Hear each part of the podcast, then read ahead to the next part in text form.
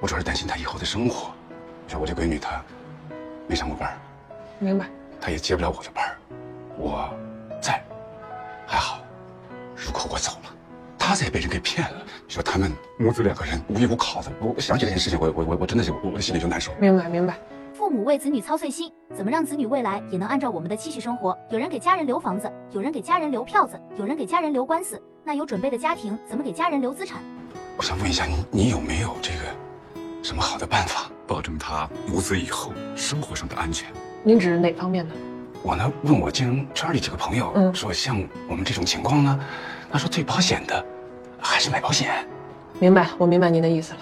这个既然说到这儿了，那我就实话实说，保险确实能保障他们的生活质量不受影响。像您这种情况呢，我可以帮您做一个比较全面的保障方案。有需要呢，还可以嗯对接到信托，这样能避免一个什么问题呢？你一下手里有一大笔钱，你一个不小心让人给骗走，对，对吧？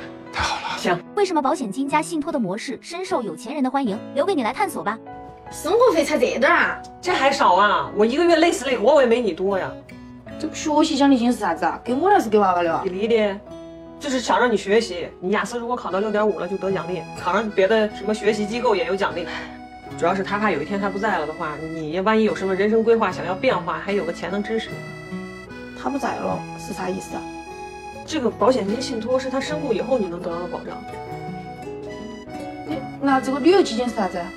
哪个句思不相当的，每一天都坐在那儿打麻将，想让你半年出去一次，去长长见识，就去看看大自然。 这个为啥子长到一百零六斤要奖励十万呢？比如我问过他，他说他查了一个叫 BMI 的身体指标的，如果你能保持这个健康的水平，你就能得到奖励。